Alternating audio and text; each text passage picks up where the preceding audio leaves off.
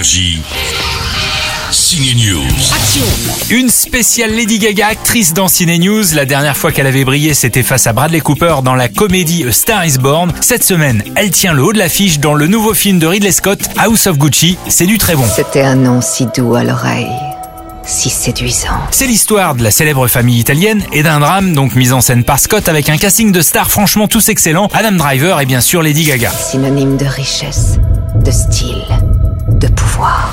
Gucci avait un fils timide, étudiant en droit, qui n'avait pas du tout envie de reprendre le business de famille. Une femme va le transformer, le façonner, l'influencer. Elle ira même jusqu'à le tuer. C'est Lady Gaga qui incarne 30 années de la vie de cette Patricia, ce qui d'ailleurs lui fait dire à Gaga First of all, me passing as a 20. Hmm, Me faire passer pour quelqu'un de 22 ou 25 ans, c'est quand même un peu ridicule, mais mais merci. Le plus dingue, c'est que ça marche pour son interprétation. Elle s'est inspirée d'animaux, des animaux, oui, trois au total. Earlier in her life, I was a Pour la jouer au début de sa vie, je suis comme un chat. Au milieu, plus comme un renard.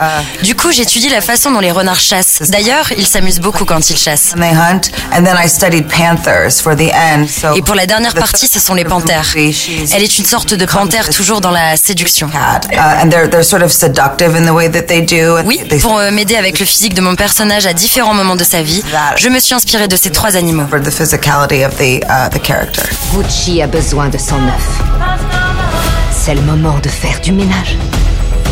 C'est ma famille. On y croit cette relation au rôle d'Adam Driver, de Pacino, de Jared Leto, une histoire de famille dramatique, House of Gucci, avec Suprême, l'histoire de la naissance du groupe NTM, ce sont nos deux films favoris de la semaine. Bon week-end au ciné. C'est de la dynamite, cette fille que t'as choisie. Elle a le diable au corps. Énergie. Ciné News.